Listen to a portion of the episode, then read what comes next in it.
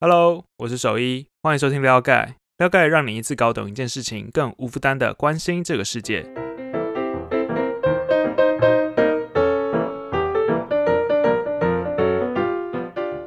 不知道大家喜不喜欢迷音？如果你不太熟悉什么是迷音的话呢，我可以换句话说，就你应该很常会在网络社群上看到一些跟时事相关的梗图。那比如说 Facebook 或 Instagram 上面就会很多人在贴，比如说韩国瑜的大头照，然后压上“可怜呐”这三个字的这张图，或者是柯文哲抓头的图片，然后回文的照片呢，都是一种很意义不明的情况，就是大家就会觉得蛮好笑的。那像前几年很红的，应该是鹦鹉兄弟吧，就是反正是两只黄黄的鸟，然后上面就会压各种各种的字样，像是“怪我喽”的那种话，那就是蔚为风潮，就是我还蛮喜欢的。前几年的时候，其实这些都可以算是民意的一种啊。台湾的网友就是经常会截图政治人物说话的照片，然后去恶搞制作成迷音。像是刚刚提到韩国瑜那张图，就是他在总统候选人辩论中的一句话。那柯文哲的抓头照呢，其实也也是在议会被质询的那种困惑的状态，其中很多都是大家都已经很熟知了。我们就会很好奇说，哎，迷音这个词为什么叫做迷音呢？这个迷音又是怎么来的呢？呃，其实迷音这个词呢，还蛮有趣的，它是源自于一本书，就是 Richard Dawkins 写的。自私的基因这本书，这个意思呢，就是说某一个东西呢，当它透过人们大量的模仿，就会变得像病毒般传播的文化元素。那其实迷因就满足了遗传学的一些概念了，比如说生殖性啊，然后存续性跟散播性。那经过这种病毒的传播之后，不停复制的概念，并不会完完全全跟原本的观念一样嘛？那或许会有一些的不同，甚至会越来越有创意。这就是它繁衍出来的结果。那你可能会觉得很难懂，那但是其实呢，你把民音想象成一种深植人性的笑话呢，可能会比较好理解。比如说讲到某一些关键字、某个 Q 点，你就会瞬间想到它完整的内容。像是你只要提到 You Can See Me，就会想到 John Cena 的主题曲一样；或者是讲到我就烂，你就会想到一个男生比着大拇指的画面。就是其实。还会延伸到很多其他的版本啊，像是一个男生指着前方说“你也烂”的那个版本，就是他会不断的繁衍下去。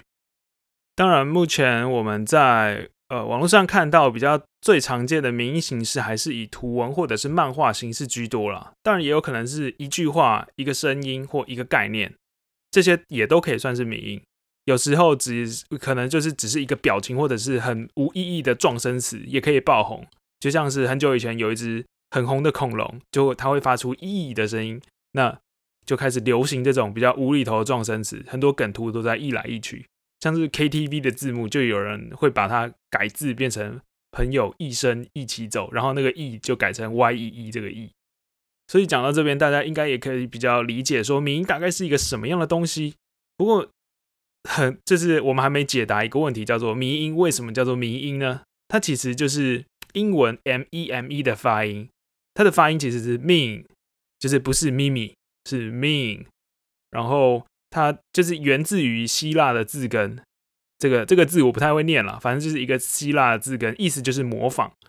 就是民音散播的过程其实都是由模仿开始的嘛。然后再加上呢，它这个基因的英文拼音是 g e n e。所以他就把这个 G 的开头换成 M 的开头，就组成了 N E M E 这个字，就是形容这种会代代相传的文化元素。所以这就是民音为什么叫民音的由来。那一开始民音是从哪边来的呢？我们从网络上看到的很多民音，有不少都是从叫一个叫做 ForChan 的网络匿名论坛诞生的。那时候呢 ForChan 其实很自由，它是不需要注册账户的。所以很多人都是匿名发文，那但是早期有个很神奇的状况，就间接形成了这种民营发展的良好环境。因为当时 Four Chan 的伺服器它的空间其实很有限的，所以当那种留言数啊，或者就是超累积超过一定数量之后，它留言的内容就会被自动删除。所以这就让大家形成一种风气，就是啊，我认真发文也没什么用，因为就是一下就被删掉了嘛。那不然就发发废文就好。所以呢，当大家的内容会在一定时间内被删掉，再加上发绯闻的风气以及想要快速沟通的这种需求 match 在一起之后，就会变成说，使用者会用某一种好沟通、沟好沟通的图片去，或者是梗图来表达心情。那在这种氛围之下，大家彼此就会很有共鸣嘛。那有一张特别红的迷音呢，就是在二零零八年的一个四格漫画衍生出来的。那那个四格漫画呢，就是在描绘上厕所很就是很害怕被马桶水喷到屁股的一个四个漫画。那第四个呢，就是一种很痛苦的脸，就是大家很熟悉的那张脸。那旁边就是有一堆 F F F U U U U U 的那种字母。就是一种觉得很恶心啊，要骂脏话骂不出来的那种困窘感，就是因为这种很微妙的人物表情，大家很有共鸣，所以后来就是发展出一系列的表情。那这种系这种系列的表情呢，简单来说有个共通点啊，就是非常丑，但是非常好用。就是这类很丑陋、很粗糙的这种线条的风格呢，反而就是捕捉到那种平常没法展现出的很抓狂的情绪，所以这种。这种表达当下情绪的张力呢，就使得大家趋之若鹜的去用它。当然，一个民音要红，除了刚刚提到那种很粗犷、很直接的表达微妙情绪之外呢，还有一些其他的特点。像近期的民音就还蛮喜欢玩反差感的，经常会有那种对比的情况了。那其中一种广为人知的民音呢，就是一个女人骂猫的对比图。如果我现在讲女人骂猫，你大概就已经有那个图片出来的话，那代表这个民音是还蛮成功的。这个民音骂猫呢，一边就是很激动的两个女生指着右边的图，那右边的图呢，就是一只很淡定看待一切的猫咪。那通常大家都会在上面压字啊，比如说很激动的女人就会说：“iPhone 十二 Pro 真的是太贵了。”那淡很淡定的猫咪那一边就是说：“东西太贵。”不是 iPhone 的问题，东西太贵是你的问题。那这种情绪上面的反差感跟吐槽，其实是很吸引人的，因此大家就会疯狂的去模仿，而且甚至会创造属于自己版本的名，就是他会把那个上面的字换掉。因为现在很多的工具都是很方便的，像是迷音仓库这个网站，它上面就提供了很多迷音的模板，让大家很容易的使用者在制。所以你就可以选定自己要模板要哪一个模板的名音，然后自行打入好笑的内容。就算你没有图片设计的能力，也很方便。所以喽，就是伴随着这种社群媒体变得越来越多元，而且原本有趣的图像呢，也能靠这种简单的加工，那就会更快速的让名音去流窜出去。那除了这种反差感是很吸引人的，还有一种可能会红的种类，也是近代年轻人很爱的。就是自嘲不如人的这种类型，像是前面有提到我就烂的那张图，就很类似。那当然，另一方面这也凸显了民音的一个特点了，就是它能够反映时下年轻人的心情。比如说，像当社会正在推崇很成要成功啊，要功成名就啊，但是自己却很难达到的那种无力感，所以就衍生出很多佛系啊，或者是社畜啊这种版本的民音。不过，我们可以往深一点去想啊，就是从迷音爆发出这种负能量的集合，其实也算是另类的传声筒了。代表的其实是某一群疲惫的年轻人，他们要直接起身反抗这种社会上的期待，但是却是在社群媒体上面去诉苦，或者说去相互取暖的过程。当然，这也凸显出他们认为说主流价值它也有它的不合理的地方嘛。好，讲到这边，我们就稍微停顿一下。到目前为止呢，我们讨论的迷音啊，就算是被模仿或者是再次被创造，它的情境呢，也都和最初的版本描述的情绪或情境都是差不多的。像是如果这个迷音一开始就是拿来呃嘲笑别人的，那它后续衍生出来的版本，大部分也都是在嘲笑别人，它的意境没有什么太大的不同。可是呢，有一个角色却是被大家玩到人格分裂的，这就是佩佩娃。他其实算是引领乳蛇潮流中最最能够代表的人物啦。那他是一只长得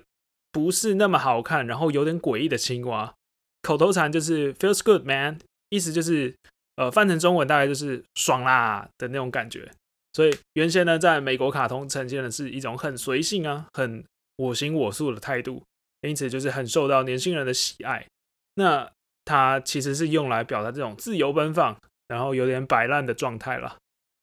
那比较遗憾的事情是，这个角色最终却沦为一种散播仇恨的工具啊！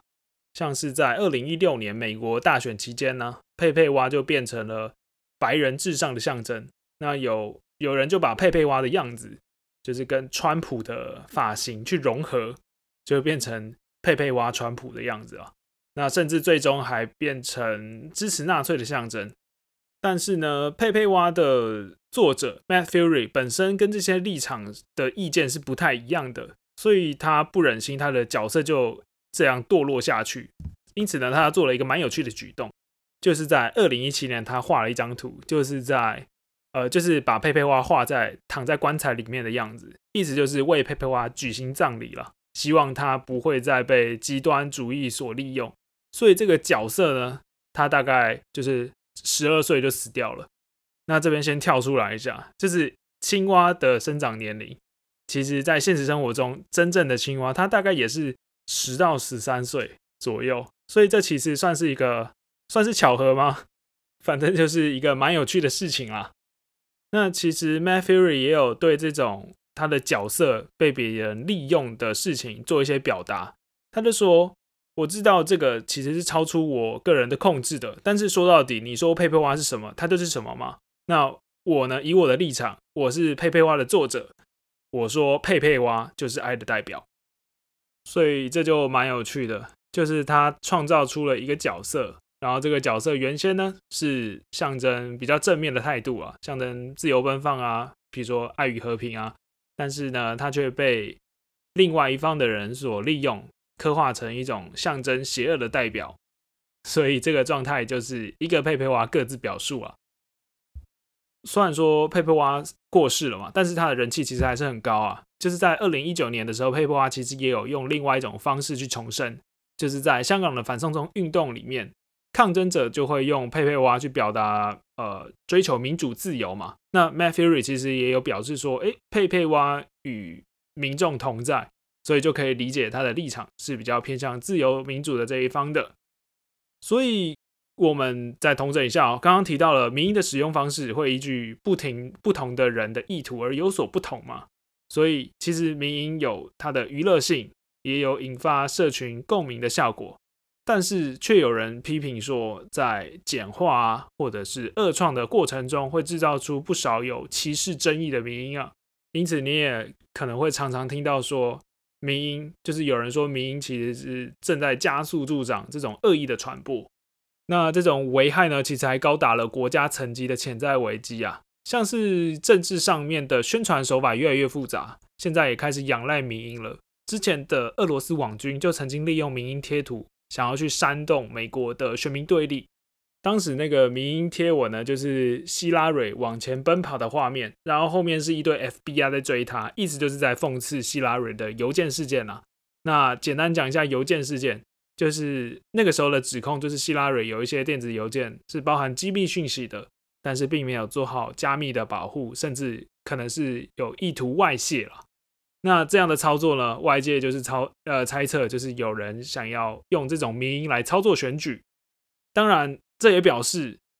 民音它其实是一个非常简单好懂的语言呐。因此，除了像刚刚提到的讽刺，然后攻击，是很喜欢用民音的。那网络上的品牌行销其实也很爱用民音来跟风啊。当然，也包含了台湾的公部门，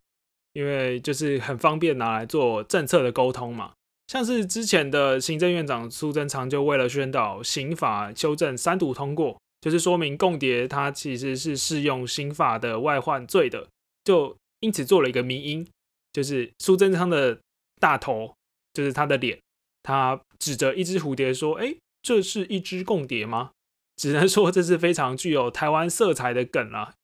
那当然，这也是在说明，呃，民音的流行并不只是年轻世代上面可以造成社群上面的共鸣了，也是一种能够促进被快速理解。然后引人注目的资讯传播方式，